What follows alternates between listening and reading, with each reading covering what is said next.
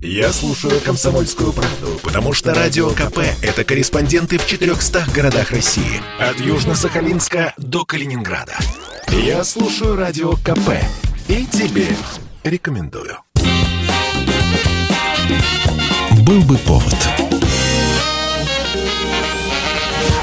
Здравствуйте, я Михаил Антонов, и эта программа «Был бы повод». 10 сентября на календаре и рассказ о событиях, которые происходили в этот день, но в разные годы, ждет вас сегодняшней передаче. 1929 год, 10 сентября. В городе Гусь-Хрустальный Владимирской области открывается стекольный завод, одно из старейших предприятий отечественной стекольной промышленности. Завод открывается на базе уже имеющейся стекольной фабрики, которая до революции наладила производство традиционных рюмок, чарок, штофов, лафетников, бутылок. Все это отправлялось в трактир трактиры и в кабаки по всей России. Также выпускался на этой фабрике и отечественный хрусталь. Менее качественный, чем знаменитое богемское стекло, но более дешевый. После Октябрьской революции 1917 года и вызванной ею разрухи завод встал. Снова запустить производство удалось только в 23 году после визита в Гусь-Хрустальный Михаила Калинина. Именно он распорядился выделить для стекольного завода специальное финансирование. Закупаются новые стеклоплавильные печи, и уже в начале 30-х годов стеклянная посуда, вазы и обычные оконные стекла, сделанные на гусь-хрустальном заводе, начинают поступать в магазины. Здесь работает первый в стране мощный конвейер шлифовки и полировки стекла. Конвейер обслуживает всего несколько человек, а при старой технике потребовалось бы около 100 рабочих смен. Именно на заводе в Гусь-Хрустальном в годы войны стали делать традиционные граненые стаканы. Сначала для железных дорог, после для всех потребителей.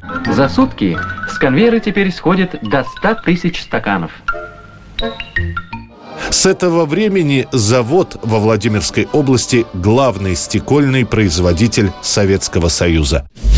1960 год, 10 сентября. На 17-х летних Олимпийских играх в Риме сенсация. Победу в марафоне одерживает никому неизвестный эфиопский бегун Абебе Бекила. Всю дистанцию марафона, это 42 километра, Абебе бежит босиком. E adesso Radi deve lasciare che Abebe vada da solo a vivere la fantastica notte.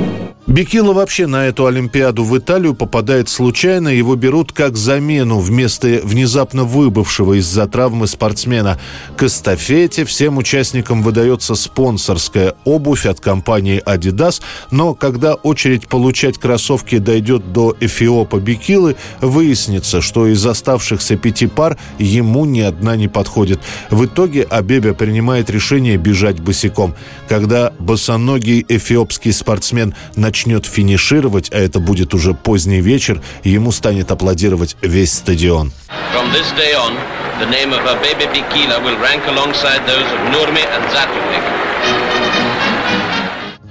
А Беби Бикила станет, во-первых, первым африканцем, который выиграет олимпийское золото. Во-вторых, марафонец установит новый олимпийский рекорд. Через четыре года Абеби Бикила улучшит свой же результат. Правда, на Олимпиаде 64 года Бикила будет бежать марафон уже в обуви.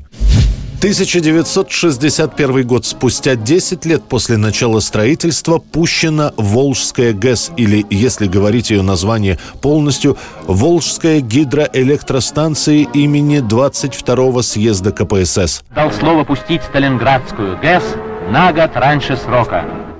Строительство Волжской ГЭС началось еще при Сталине, и в проекте эта станция носила имя Иосифа Виссарионовича. Да и само строительство, его начальный этап, проводился заключенными. Специально для строительства Волжской ГЭС создают исправительно-трудовой лагерь Ахтуб-Лак. После смерти Сталина лагерь будет расформирован, а к строительству приступят уже гражданские специалисты.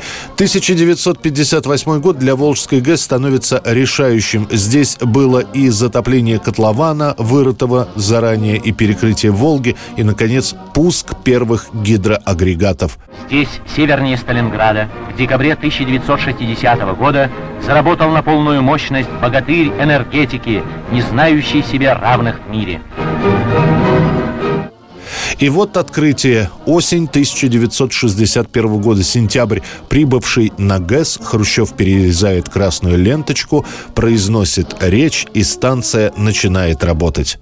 Сегодня особенно приятно быть вместе с вами, радостно находиться среди людей, которые создали своими руками упорным, поистине героическим трудом, своей волей, своим умением крупнейший в мире энергетический гигант – Благодаря Волжской ГЭС полностью обеспечены электричеством Москва, Нижнее Поволжье и Донбасс. В единую систему объединяются станции центра Поволжья и Юга, заработают автомобильные и железнодорожные переходы через Волгу, улучшается судоходство по этой реке. Пройдет еще несколько лет, и Хрущев будет открывать еще один гигант, еще одну гидроэлектростанцию, на этот раз братскую. 1993 год, 10 сентября, на телеканале Fox Television агенты Малдер и Скалли ищут следы внеземных цивилизаций. Выходит первый сезон сериала «Секретные материалы», который будет сопровождаться слоганом «Истина где-то рядом». Но вас наверняка уведомили о нашем прибытии. Нет, потому что я был в отъезде. О, тогда понятно, почему не вы проводили вскрытие тела Карен Свенсон. Вам известно о том, что с него был взят образец ткани? Вы, вы, вы что, намекаете, что я упустил что-то в ходе предыдущих вскрытий? В секретных материалах есть все, что нужно для успеха инопланетяне или внеземная жизнь, заговоры, теневое правительство, загадки, остающиеся без ответа. Все это превращается в масштабный международный заговор, который на протяжении 11 сезонов попытаются раскрыть главные герои. Для 93 -го года секретные материалы сложный и от этого интересный сериал. Нелинейный сценарий, огромное количество отсылок к фантастическим фантастической литературе, легендам, слухам все это привлекает зрителей. Кто вы такой, чтобы давать им надежду? А что даете им вы? Мы даем им счастье, а они нам свое доверие. Доверие забрать у них свободу под видом демократии.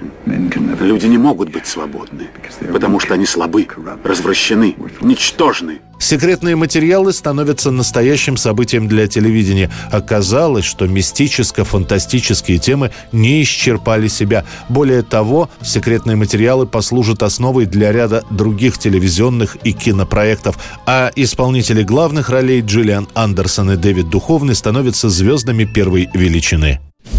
2001 год, 10 сентября, на вершине американских хит-парадов. Дебютный сингл с дебютного альбома Алиши Кис.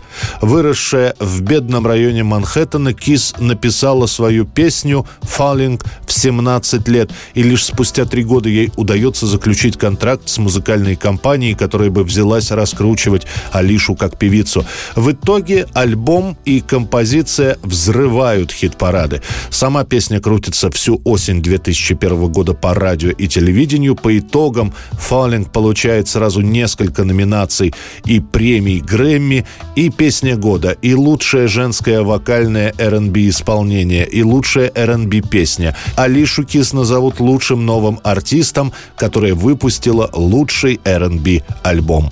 Это была программа «Был бы повод» и рассказ о событиях, которые происходили в этот день, 10 сентября, но в разные годы. Очередной выпуск завтра. В студии был Михаил Антонов. До встречи.